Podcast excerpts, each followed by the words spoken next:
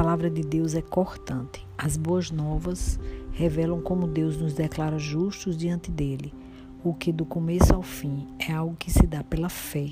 Como dizem as Escrituras, o justo viverá pela fé. Romanos 1, 17.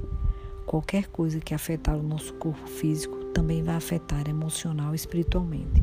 Por exemplo, doenças ou circunstâncias difíceis impactam as emoções e essas, quando negativas, causam respostas físicas negativas em nosso corpo, do mesmo modo que as emoções positivas fazem isso de forma positiva.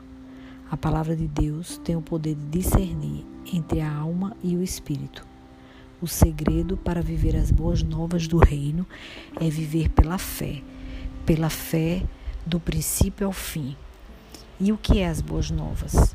É a fé em Jesus para perdoar os pecados e nos limpar de toda iniquidade, para nos tornar justo e nos justificar, como se nunca tivesse pecado. Tornar-se justo é estar justificado diante de Deus.